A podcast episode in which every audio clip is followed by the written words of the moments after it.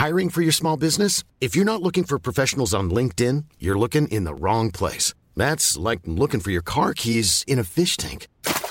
LinkedIn helps you hire professionals you can't find anywhere else, even those who aren't actively searching for a new job but might be open to the perfect role. In a given month, over 70% of LinkedIn users don't even visit other leading job sites. So start looking in the right place. With LinkedIn, you can hire professionals like a professional. Post your free job on linkedin.com slash people today. Eu sou Mário Persona e essas são as respostas que eu dei aos que me perguntaram sobre a Bíblia. Você escreveu perguntando se apenas a Igreja Católica poderia interpretar a Bíblia.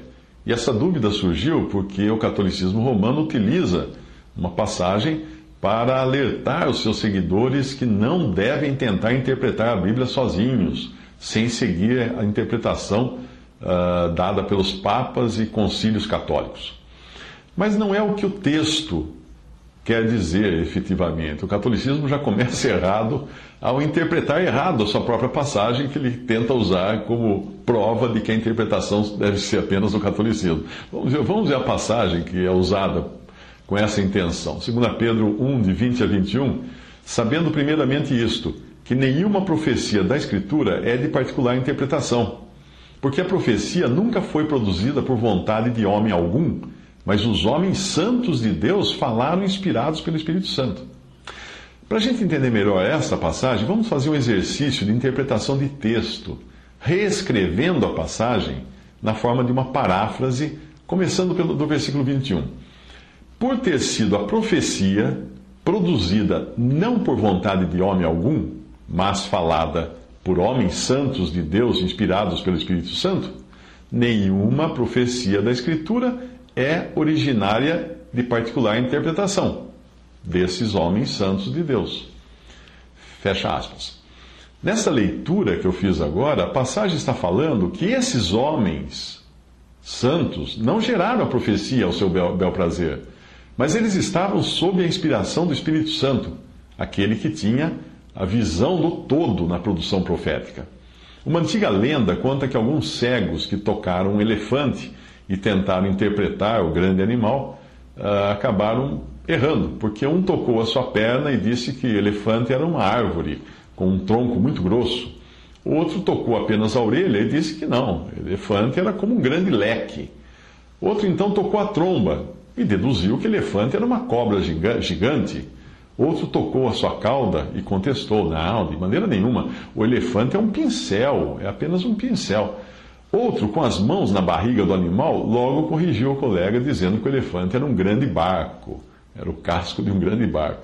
Moral da história: nenhum deles estava certo porque não eram capazes de enxergar o todo. Assim, ao produzirem a profecia em diferentes épocas e lugares, cada escritor da palavra de Deus contribuiu com uma parte do conjunto. A maioria deles sem sequer enxergar o todo ou sem que aquilo fizesse sentido para eles particularmente. É somente no contexto do conjunto dado pelo Espírito Santo que as coisas fazem sentido. Portanto, se a produção da, da profecia, ou a revelação, ou até como ela chegou até nós, não foi de particular interpretação, o entendimento da profecia também não pode ser particular, no sentido de ser entendida em parte e deslocada do contexto do conjunto, eh, e não no sentido de dependermos de uma organização religiosa como a Igreja Católica para interpretá-la. A grande maioria das seitas e heresias surgiu porque alguém destacou uma porção da palavra de Deus, uma parte da palavra de Deus, e deu a ela uma importância particular e independente do conjunto. Fazendo assim, até uma verdade se transforma em erro. Na Segunda Guerra Mundial, os alemães criaram uma máquina para produzir mensagens em código que eram enviadas aos campos de batalha. Somente aqueles alemães, soldados alemães que tinham a, máquina, uma máquina semelhante, podiam decifrar as mensagens, porque ela lhes dava a visão do código como um todo.